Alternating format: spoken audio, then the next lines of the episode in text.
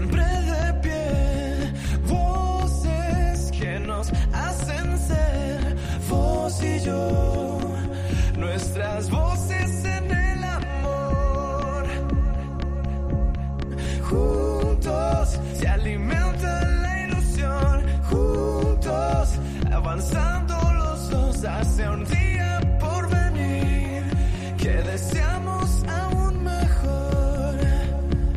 Comienza el valor de otras voces. Un programa que presenta Carmen Massanet.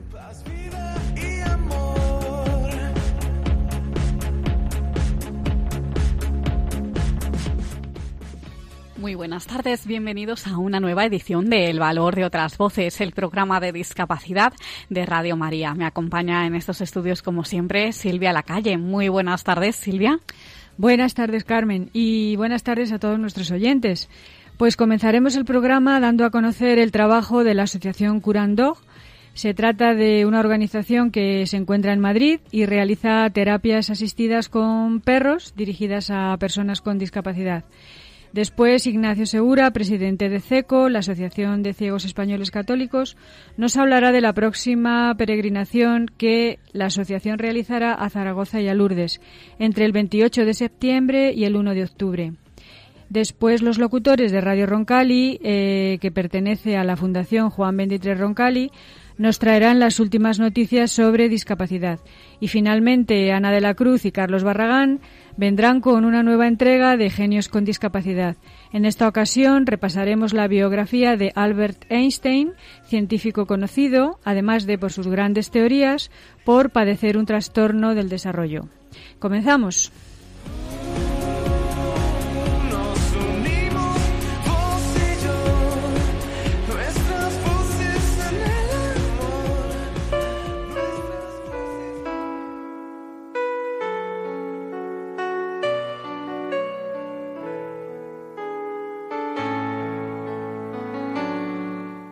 Luz en la oscuridad, personas que hacen un mundo mejor. Pues como adelantábamos en nuestro sumario, vamos a conocer el trabajo de la Asociación Curandog, una organización que trabaja aquí en Madrid y se dedica a la terapia asistida con perros dirigida a personas con discapacidad. Y para saber más sobre este proyecto, tenemos con nosotros a sus creadoras, que se llaman Rocío Calle y Laura de Nicolás. Buenas tardes, Rocío y Laura. Laura y Rocío. Hola, buenas tardes. Buenas tardes. Pues muy buenas tardes a las dos. Vamos a empezar por ti, Rocío. Eh, cuéntanos cómo y cuándo nace Curandog. Pues Curandog surgió eh, aproximadamente en el año 2014, pero bueno, como idea de, de proyecto llevábamos ya bastantes años eh, con ello en mente. Y bueno, pues mm, nosotras eh, somos psicólogas, vimos esta, esta rama de, intervención que pues nos encantó porque une nuestras dos grandes pasiones, ¿no? que es la, psicología y, los perros. Y así fue como decidimos eh, crear la, la entidad, Curandog. Eh, pusimos en marcha el proyecto y bueno, pues todo lo que hacía falta para, para poder empezar a aplicar estos programas en, los distintos centros. ¿Teníais alguna relación con la discapacidad antes de iniciar este, este proyecto? Sí, nosotras eh, somos psicólogas, pero estamos especializadas en intervención social. Entonces, antes de, de empezar a trabajar en, en este tipo de intervenciones asistidas por perros, eh, sí que pues ten- hemos tenido experiencia de trabajo con, con distintos colectivos, entre, entre ellos, por supuesto, discapacidad, eh, sobre todo intelectual. Laura, ¿tú también has tenido la misma experiencia con estos colectivos? Sí, la verdad es que la trayectoria que hemos seguido tanto Rocío como yo a nivel profesional y tanto también formativa ha sido muy similar. Eh, las dos cursamos el- el- la licenciatura de psicología, después el máster de intervención social y desde ahí eh, trabajamos por nuestra parte con distintos colectivos y luego ya nos unimos y, y formamos la entidad. ¿Y qué os hace decidiros, eh, bueno, pues a dedicaros a llevar vuestra carrera a la terapia con animales? Eh, Pues- ¿Algún motivo en especial? Sí, realmente, eh, bueno, como decía Rocío, son nuestras dos pasiones, la psicología, trabajar con personas y trabajar con perros. Para nosotras es, era la fusión perfecta. Entonces eh, vimos una necesidad que realmente existía dentro de los centros y que, bueno, consideramos que cumple bastantes beneficios para este tipo de personas y dijimos, sin duda vamos a intentar mm, poner en marcha este proyecto y que, que las personas que lo necesitan puedan, puedan beneficiarse de ello. Claro. Mm, Rocío, eh, cuéntanos más en concreto eh, en qué consiste vuestro trabajo con los perros y qué actividades eh, rea- realizáis con los usuarios. Vale, pues eh, bueno, dentro del- mundo de las intervenciones asistidas por animales puedes realizar distintos programas terapéuticos, programas educativos donde se persiguen pues objetivos relacionados con, eh, con lo que se aprende en la enseñanza en el, en el colegio. Y luego hay programas de terapia concretos en donde se persiguen unos objetivos terapéuticos pues eh, a nivel eh, cognitivo, psicomotor, social eh, que como eh, terapeutas pues tenemos que, que desarrollar y diseñar el programa y posteriormente evaluarlo eh, a través de, informes psicológicos en donde pues se explique qué es lo que lo que se está trabajando y lo que el paciente en concreto está está adquiriendo y luego eh, también tenemos programas eh, más orientados a ocio terapéutico donde no hay unos objetivos tan especificados pero bueno siempre de forma transversal siempre se están trabajando pues una serie de de objetivos y actividades a, a todos los niveles, ¿no? Eh, entonces, bueno, eh, la interacción con el perro lo que lo que favorece es que, que se consigan eh, todas las metas que nos proponemos en sesión, porque normalmente nosotras cuando acudimos a un centro, pues no nos ven como, como las psicólogas, ¿no? Sino que, bueno, eh, lo importante es el perro, ¿no? Entonces, eh, muchas veces, aunque sea un programa terapéutico como tal, eh, las actividades que se hacen no lo parecen, aunque realmente se, se esté haciendo. Y yo creo que realmente eso es el, el, lo importante de, de, este tipo de intervenciones y por qué funcionan, ¿no? Porque no se ve como una terapia, aunque realmente sí se haga. Actividades muy dinámicas con el perro, entonces, bueno, eso también favorece. Sí. Eh, ¿Qué les pedís a los chicos? ¿Que mm, les acaricien o cómo, cómo interactúan con, con los perros? ¿Qué, qué tipo de actividades pues, hacéis? Sí, siempre las interacciones que promovemos son muy espontáneas, o sea, eh, los, eh, los por ejemplo en, en, un colegio en concreto eh, pues los chicos tienen que acercarse al perro cuando quieren el perro se acerca a ellos o sea es todo muy espontáneo. Eh, lo que sí que hacemos es eh, llevar unas actividades preparadas en función de qué objetivos queramos trabajar en esa sesión. A lo mejor pues queremos trabajar actividades grupales y desarrollo de habilidades sociales por un lado y luego por otro estimulación cognitiva mantenimiento de atención mantenida. Entonces lo que hacemos por ejemplo en esa sesión es eh, diseñar unas actividades que permitan trabajar esas habilidades sociales o cognitivas, siempre a través de la interacción con el perro. Ya, sí. Eh, yo os he visto cuando actuáis en, en, el colegio en el que os he conocido y, uh -huh. y efectivamente hacéis eso. Mm, pues de cada sesión, que suele durar unos 50 minutos, ¿no? O una hora, una hora más o menos. Entre 50 minutos y una hora, sí. Sí.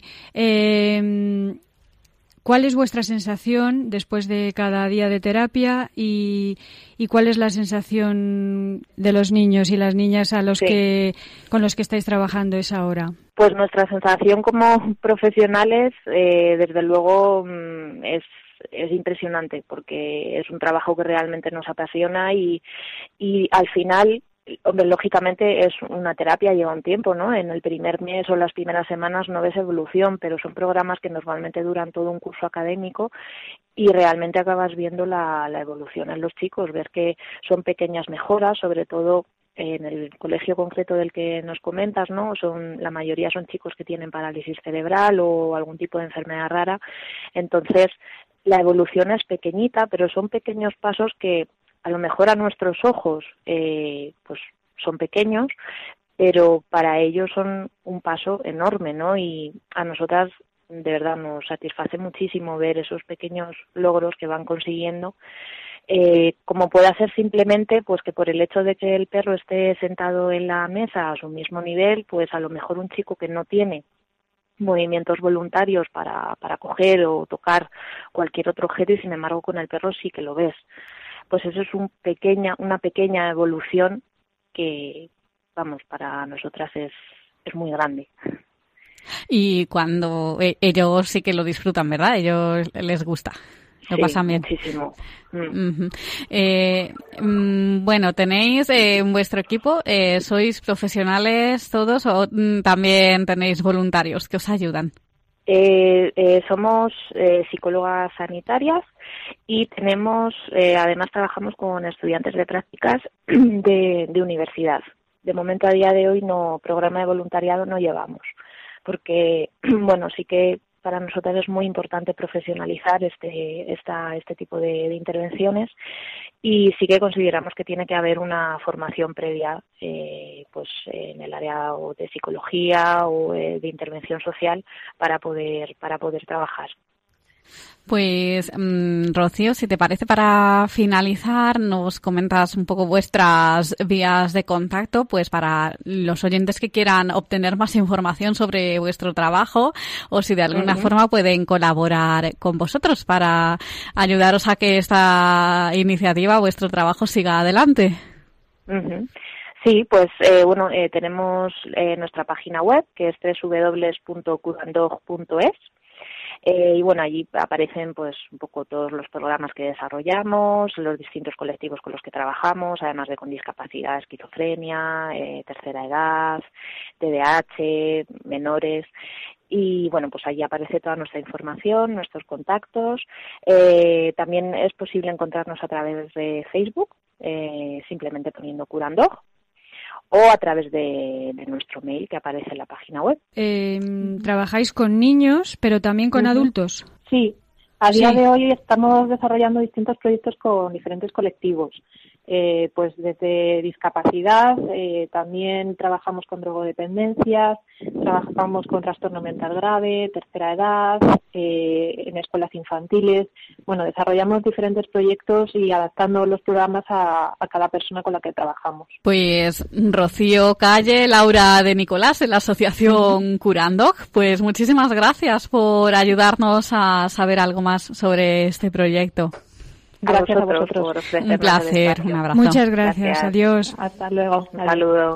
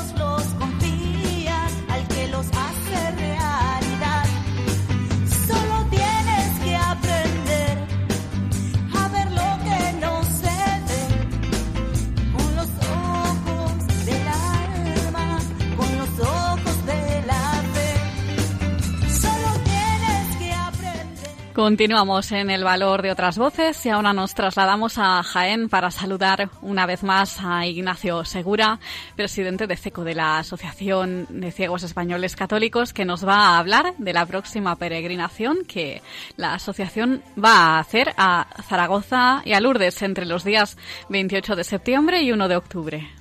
Y estas dos ciudades son lugares clave en la andadura de CECO. Y hoy Ignacio Segura nos va a explicar por qué esto es así. Buenas tardes, Ignacio.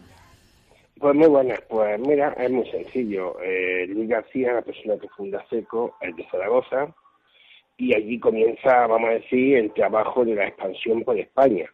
Pero realmente Luis García, cuando empieza a conocer el asociacionismo mm, religioso para personas ciegas, es en Lourdes, a través de un encuentro que hay con la Asociación de Ciegos de Francia, que se llama Lumen Faith, mm, creo que es así, perdonad el francés tan malo, y la Federación Internacional de Ciegos Católicos, que es FIRACA. Entonces, por eso, entre los actos de estos 25 aniversarios, que ya tuvimos por lo de las convivencias, en la jornada de ligación, eh, creímos muy importante pues también visitar nuestros orígenes. Y entre ellos, pues la ciudad de Luis, ¿no? De Luis García, que es Zaragoza. Correcto, sí, la peregrinación saldrá de Madrid, pasará por Zaragoza, en Zaragoza se va a tener una misa en la Basílica del Pilar, eh, exactamente en la Capilla de la Virgen, y luego seguiremos para Lourdes, y allí nos tiraremos dos días, exactamente el sábado y el domingo. Y el lunes pues se vuelve para acá.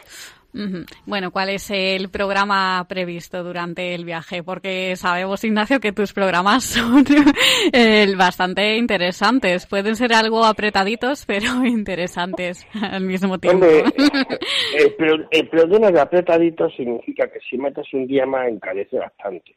Es decir, en este caso la peregrinación va a salir por 260 euros, todo incluido. Yo creo que es un precio bueno. No vamos a decir excelente porque no vamos a hacer su publicidad como tipo otras empresas de agencia de viajes.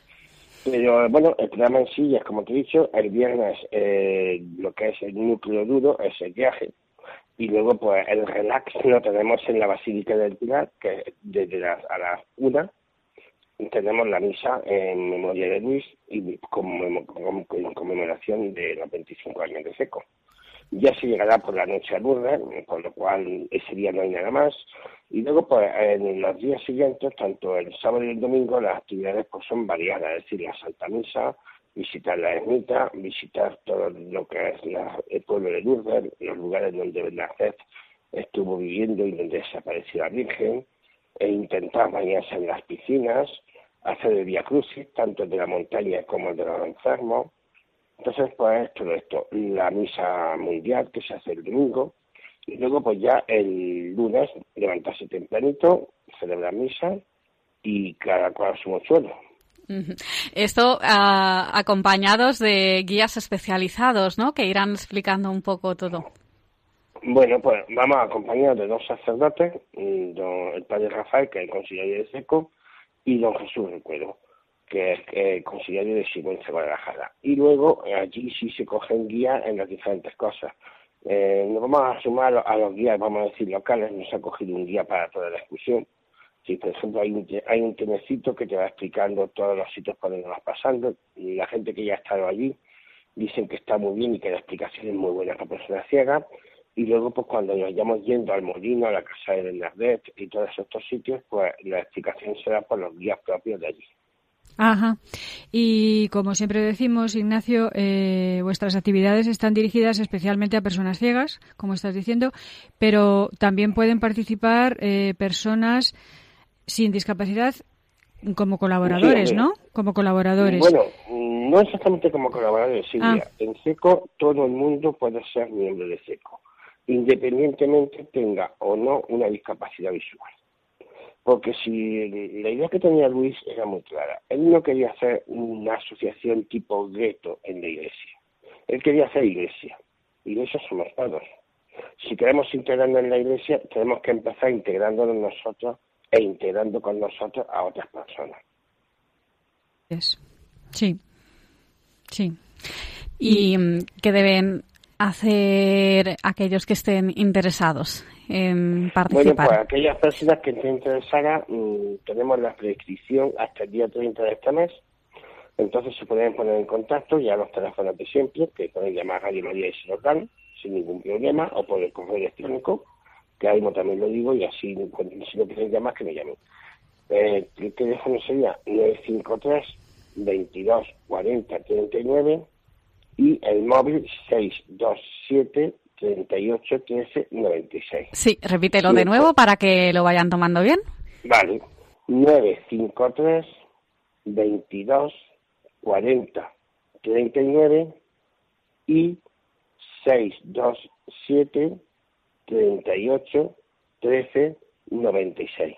Sí, ya está. Y el correo electrónico es de siempre, imadico arroba telefónica punto net, que sería I de Italia, M de Madrid, A de Ávila, de Dinamarca, I de Italia, C de Cáceres o de Oviedo, arroba telefónica punto net, acabado en T de Teruel. Muy bien, pues en cualquier caso también desde aquí a quien esté interesado, tanto afiliados a la ONCE en este caso como quien quiera participar colaborando con todo lo que pueda aportar, pues aquí también se lo damos. Ignacio, ah, como has mencionado a Luis García, ah, tuviste la fortuna de conocerlo personalmente. ¿Con qué enseñanza te quedas de, de su vida, de los momentos que has compartido con él? Mm, Pues diría que era un hombre bueno. Eh, Sí, sinceramente. Eh, hace tiempo escuché yo decir al Papa Francisco que cuando se muriera le gustaría que dijeran que era un hombre bueno. Y Luis es un hombre bueno. Luis, eh, tanto con, su discapacidad como antes de su discapacidad y con el trato a las personas, eh, fue un hombre bueno. En el aspecto mío personal, más que bueno. Mm, me ayudó bastante y bueno, mm, me enseñó muchas, muchas, muchas cosas. Pues Ignacio Segura, presidente de CECO, de la Asociación de Ciegos Españoles Católicos, eh, fundada pues precisamente por Luis García, a quien acabamos de mencionar. Muchísimas gracias, como siempre, por ayudarnos pues a difundir vuestro trabajo, que es mucho más que importante. Vale, pues muchísimas gracias a vosotras y a ver si os animáis y os venís con nosotros. Pues claro que sí, un abrazo. Hasta luego. Adiós, hasta luego. Adiós, sí, ya.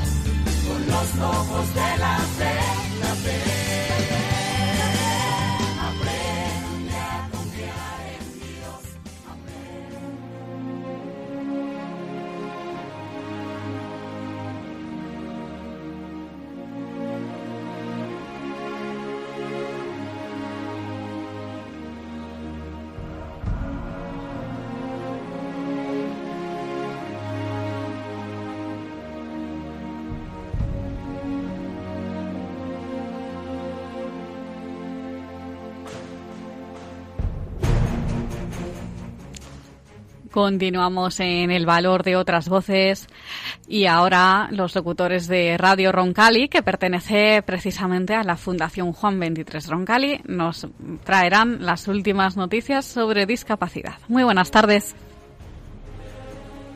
Buenas tardes, queridos radioyentes del valor de otras voces. Los locutores de Radio Roncali y la radio de Fundación Juan 23 Roncali os contamos para este 24 de junio las noticias de actualidad sobre discapacidad. Mi nombre es Santiago Hernández y me acompañan mis compañeras Víctor Rojo y David Soria. Buenas tardes, Víctor y David. Buenas tardes, radioyentes. Buenas tardes a todos. Cuéntanos, Víctor, ¿qué noticias nos puede contar sobre discapacidad? La Comunidad de Madrid autoriza 5.459 plazas en el centros para personas con discapacidad intelectual o enfermedad mental. El Consejo de Gobierno de la Comunidad de Madrid autorizó la pasada semana la aprobación de 89 nuevos contratos que darán cobertura a partir del próximo 1 de junio a más de 5.400 plazas. Estas plazas se distribuirán en distintos tipos de recursos de día y residenciales para personas con discapacidad intelectual, con enfermedad mental, según explicó su portavoz Pedro Royan. ¿Qué más noticias sobre discapacidad tenemos, chicos? COSENFE lanzará 39 turnos de vacaciones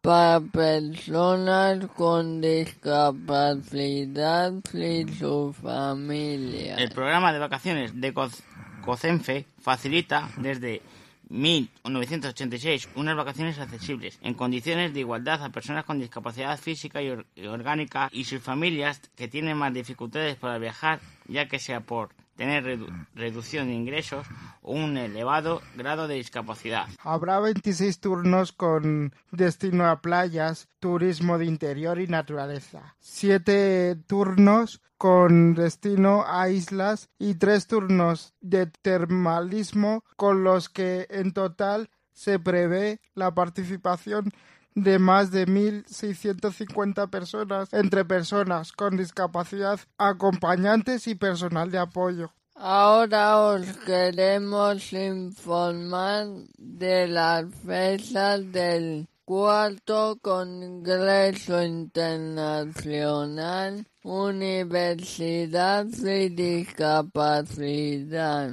que se celebrarán los días 15 y 16 de noviembre en Madrid. Esta edición, que coincide con el 70 aniversario de la Declaración Universal de los Derechos Humanos, el objetivo general del Congreso es cons- constatar que la educación superior y la, y la universidad son, mo- son motores de cambio para la inclusión. Los interesados en participar podrán enviar hasta el próximo 29 de junio un resumen de 300 palabras sobre su comunicación o proyecto de investigación a exponer. ¿Conocéis el método Braille? Braitico. Braitico favorece que los escolares ciegos aprenden a leer y escribir en braille y que lo hagan en la misma manera dentro y fuera del aula, fomentando además que el resto de compañeros se interesen y se familiaricen con el código. La ONCE va a introducir este método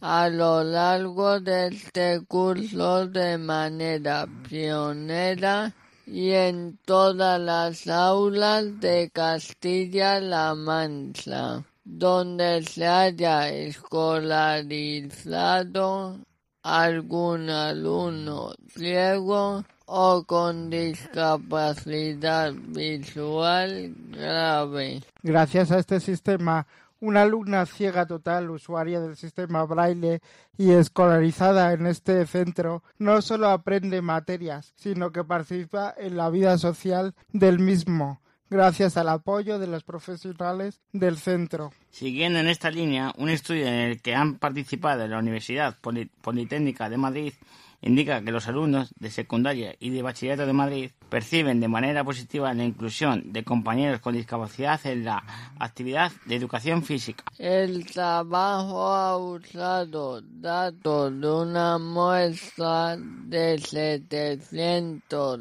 estudiantes de 14 centros educativos que participaron en un programa de deporte inclusivo en la escuela.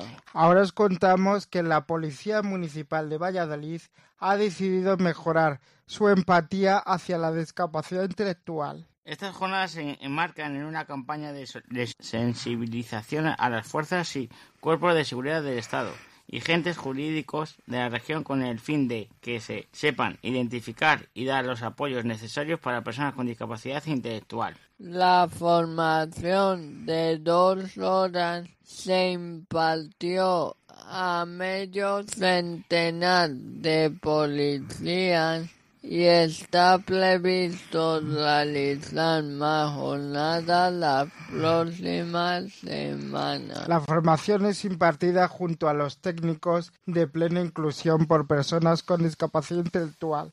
¿Qué más noticias sobre discapacidad podemos contarles a nuestros radioyentes, compañeros? Pues ahora os contamos una noticia muy curiosa, y es que se ha descubierto que la ovejoterapia es un nuevo tratamiento de beneficio a personas con discapacidad. También en las ovejas se han descubierto habilidades terapéuticas como salta a la vista son animales muy sociales, además de inteligentes y poco agresivos. Así es, el Centro de Terapia Asistida con Animales de la Universidad de Chile ha desarrollado la ovejoterapia para mejorar las facultades físicas y cognitivas de las personas con diversos tipos de discapacidad. Se ha desarrollado esta terapia que se ha basado en un programa de adiestramiento que ha durado tres meses y el 80% de las ovejas entrenadas logró cumplir los objetivos fijados por los investigadores. Las personas con discapacidad interactúan con las ovejas poco a poco y además se les familiarizó con los accesorios con los que se trabaja en terapia, con los aros, bastones. Interesante iniciativa. A ver si se pone en marcha en España.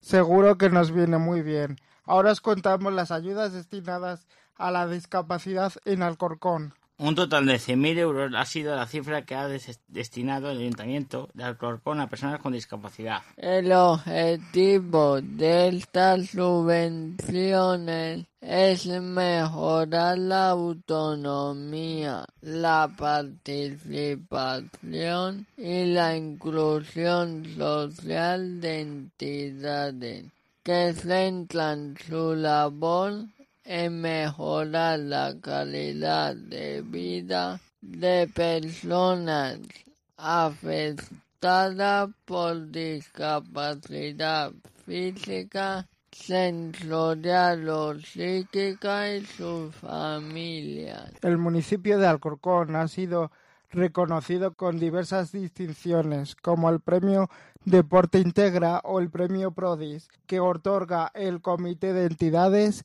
representantes de personas con discapacidad de la Comunidad de Madrid. Y ya para finalizar, terminamos con cultura. Sí, Santi, el 28 de junio se celebrará en el Auditorio Nacional un concierto de la orquesta Dreamers dirigida por el prestigioso director Ramón Torrelledó. Toda la recaudación irá destinada a un programa de atención temprana para niños con discapacidad intelectual con escasos recursos económicos. El 100% de la recaudación irá a beneficio de plena inclusión. Se destinará a la atención temprana, en concreto a innovaciones y proyectos del sector que no pueden costearse con su cuantía económica. Muchas gracias, compañeros. Pues esto ha sido todo por hoy en el valor de otras voces. El equipo de Radio Roncali se despide esta vez hasta después de verano. Gracias por seguir escuchándonos y buen verano.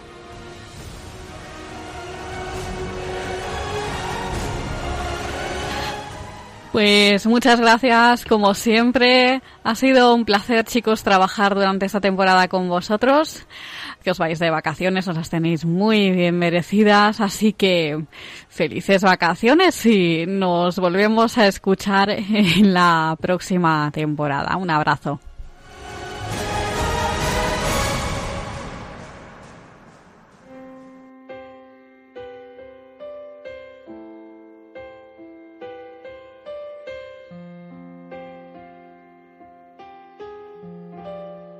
Genios con discapacidad.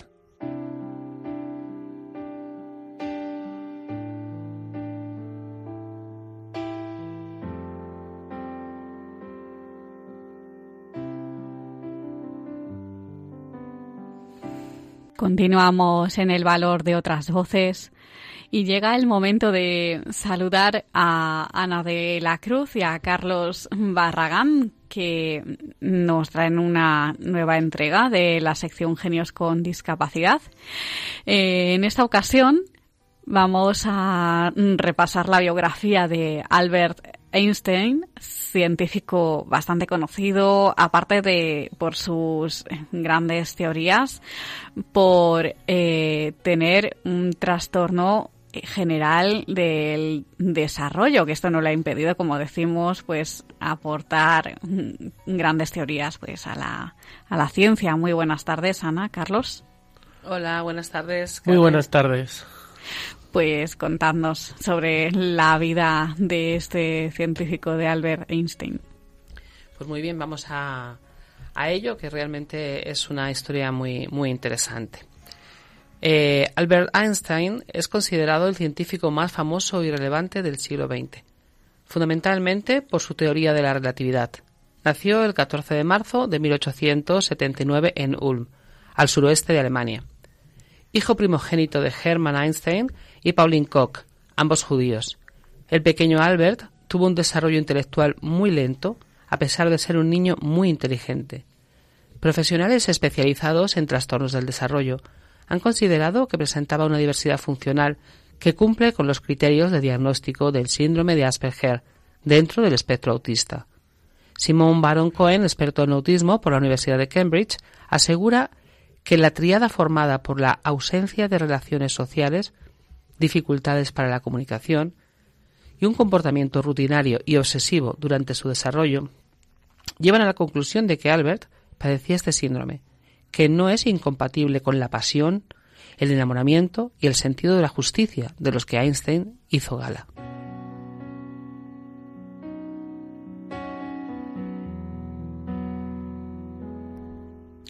Como hemos dicho, el pequeño Einstein no dio señales tempranas de genio. De hecho, fue muy lento para aprender a hablar. Tenía un comportamiento taciturno, y en lugar de jugar con sus compañeros, tendía a caminar pensativo y a soñar despierto. Uno de los primeros momentos más asombrosos de su vida fue descubrir una brújula magnética de su padre, cuando tenía cuatro años. Observar cómo la aguja señalaba siempre en la misma dirección, sin ningún dispositivo y sin estar en contacto con nada, le dejó fascinado. Esa curiosidad innata sería motivada y alentada por sus padres, que le educaron en la perseverancia y la independencia. También influyó en él, durante su juventud, un estudiante de medicina apellidado Talmud, que le llevaba libros científicos y libros de filosofía que Einstein leía apasionadamente.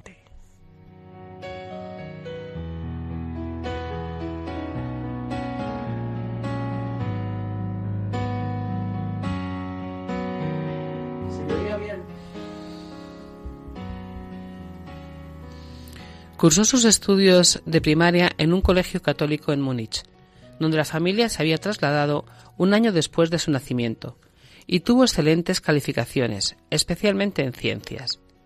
La etapa de secundaria fue más dura para él, y en 1895 se reunió con su familia en Milán, donde debido a dificultades económicas se había trasladado sus padres y su hermana, pequeña llamada Maya. Pero Einstein no había terminado el bachillerato, y aunque trató de acceder al Instituto Politécnico de Zúrich, mediante un examen no pudo debido a que no superó una asignatura, que era de letras. Finalmente, al año siguiente, sí obtuvo el título de bachiller y con 17 años por fin ingresó en la Politécnica de Zúrich para estudiar física. Se graduó en 1900 y obtuvo el título de profesor de matemáticas y física.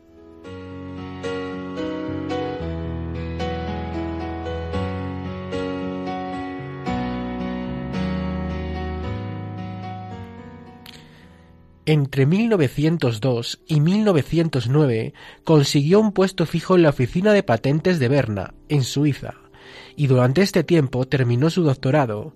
En ese periodo, concretamente en 1905, publicó unos artículos de suma relevancia para la ciencia sobre el efecto fotoeléctrico sobre el movimiento browniano y la teoría de la relatividad especial.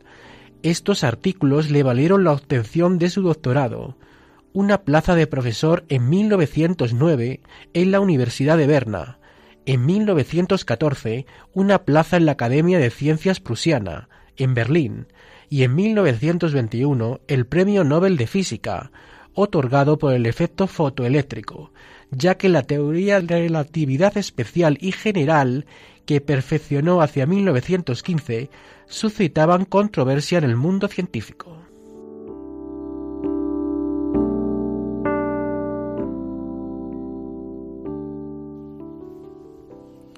Durante el resto de su vida, y a pesar de que tuvo que vivir dos guerras mundiales, siendo durante la segunda el momento en que emigró a Estados Unidos para siempre, se dedicó a la ciencia tratando de encontrar una teoría unitaria de la gravitación y electromagnetismo.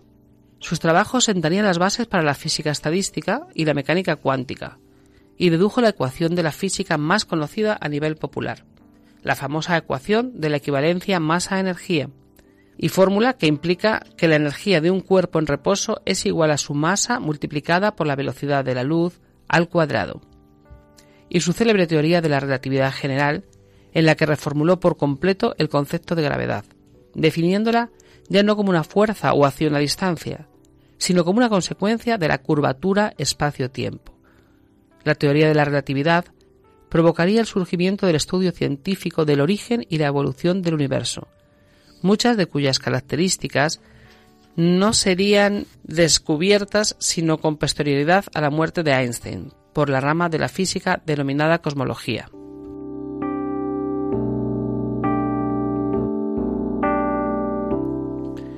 Einstein era aficionado a dos cosas, la navegación en vela y la música, inculcada por su madre.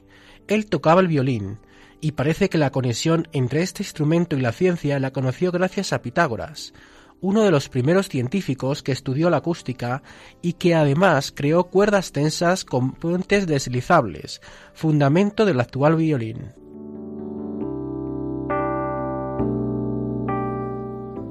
Albert, además de físico teórico, fue inventor. De hecho, registró alrededor de 50 patentes a su nombre en diversos países. Una de sus creaciones más interesantes fue un tipo de frigorífico, que decidió fabricar después de escuchar que una familia que vivía en Berlín había muerto al romperse el precinto de su nevera y desprender todos los gases tóxicos. Einstein quería que el nuevo no tuviera partes que pudieran romperse, que fuera más seguro, eliminando la bomba usada para comprimir el refrigerante, y creó la bomba Einstein-Sealer, basada en electromagnetismo silencioso y a prueba de emisiones.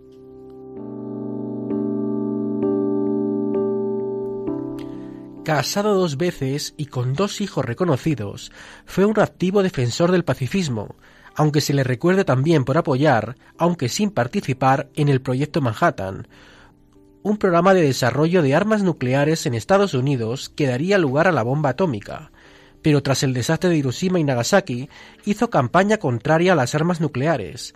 De hecho, la última carta que escribió pocos días antes de su muerte, fechada el 11 de abril de 1955, estaba dirigida al filósofo y matemático Bernard Russell para aceptar la forma final del documento posteriormente conocido como el Manifiesto Russell-Einstein en que se llamaba una conferencia para estudiar los peligros de la carrera armamentística y advertían que existía un peligro muy real de exterminación de la raza humana por el polvo y la lluvia de las nubes radioactivas, y que la única esperanza para la humanidad es evitar la guerra.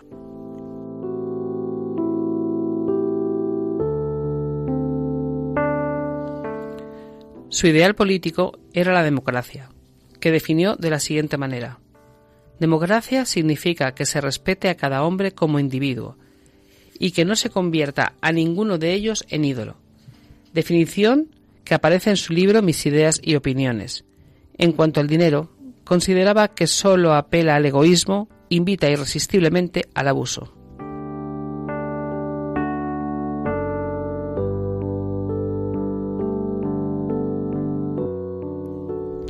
Algunas biografías han postulado que Einstein era un ateo consumado. Sin embargo, existen numerosos libros, cartas y documentos que ponen de manifiesto lo contrario, y probarían que al contrario el famoso premio Nobel sí creía en Dios, aunque no practicara ninguna religión. Decía que Dios se revela en la armonía de todo lo que existe. También dijo en una ocasión que Dios no juega a los dados, para manifestar su oposición ante los postulados de la física cuántica que afirmaban que en el universo reinaba el caos y la incertidumbre.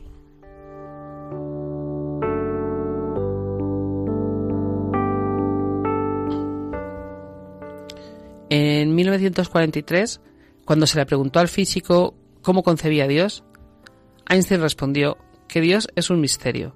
No tengo nada sino una admiración cuando observo las leyes de la naturaleza. No hay leyes sin un legislador.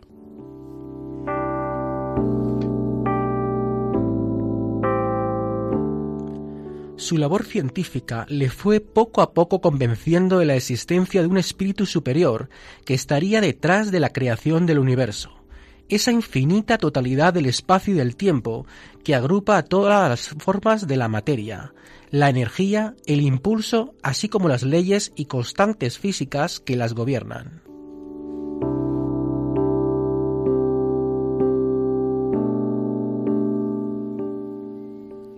Albert Einstein murió el 18 de abril de 1955 en Princeton, Estados Unidos, y fue elegido por la revista Time como el personaje más importante del siglo XX. Su diversidad funcional, en este caso el síndrome de Asperger, quizás no fue un impedimento, sino un facilitador para los éxitos que alcanzó. Gracias, Albert, por el legado que dejaste a la humanidad.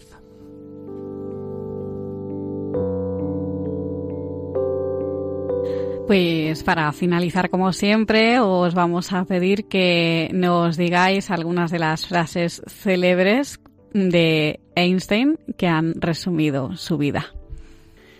Todos somos muy ignorantes. Lo que ocurre es que no todos ignoramos las mismas cosas. Todos somos genios. Pero si juzgas a un pez por su capacidad de trepar árboles, vivirá toda su vida pensando que es inútil. Pues Ana de la Cruz, Carlos Barragán, muchísimas gracias por traernos esta nueva entrega de Genios con Discapacidad. Muchas gracias a, a vosotros por, por invitarnos, como siempre, al programa. Un abrazo. Un abrazo a todo el equipo.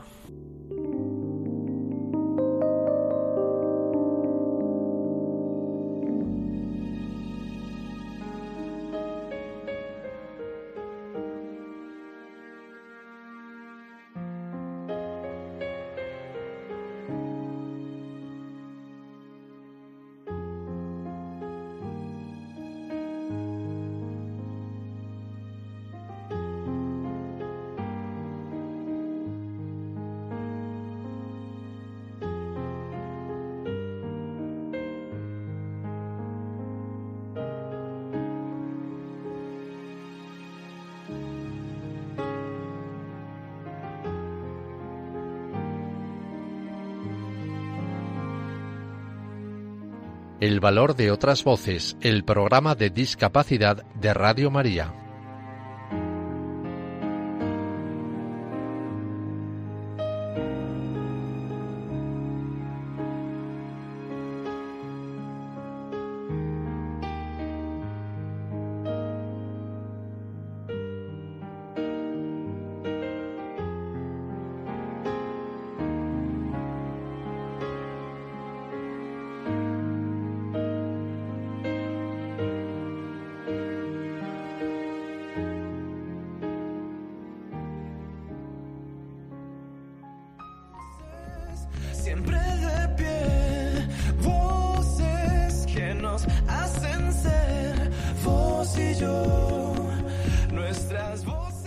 Hasta aquí llega la edición de hoy del Valor de otras Voces.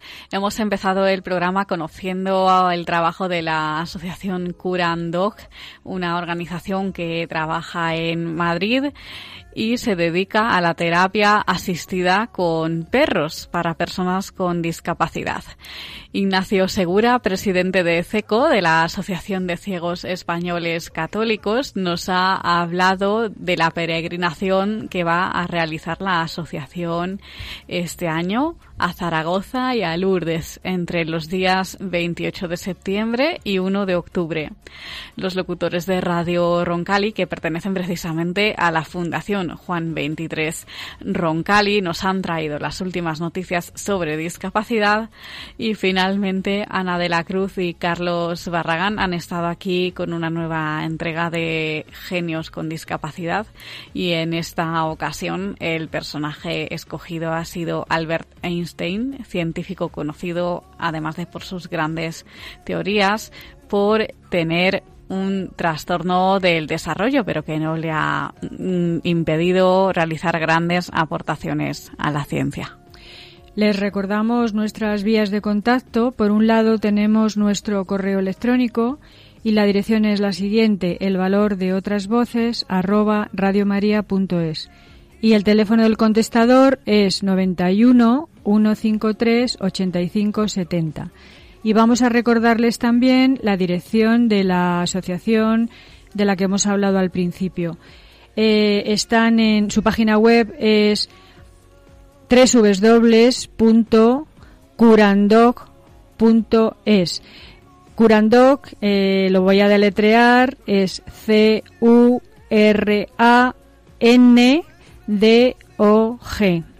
También están en Facebook eh, buscando la palabra Curandog. También pueden eh, encontrar nuestros programas en el podcast de Radio María. www.radiomariapodcast.es y ah, una vez allí localizan el programa correspondiente. Eso es. Pues Silvia Lacalle, muchas gracias por estar mm, con nosotros en el programa. Eh, gracias Carmen y gracias a todos. Hasta el próximo día. Ana, Carlos, gracias a vosotros también. Muchas gracias y bueno, encantado como siempre de estar aquí con Albert Einstein hoy. Yo lo mismo, encantadísimo de estar como siempre en este programa, que ya llevo ya unos cuantos añitos. Pues sí, pues les dejamos ahora con sacerdotes de Dios, servidores de los hombres. A ustedes muchas gracias por permanecer un día más al otro lado del transistor. Nos encontramos en el próximo programa. Un abrazo. hacen ser vos y yo, nuestras voces en el amor. Han escuchado El valor de otras voces. Un programa presentado por Carmen Massanet.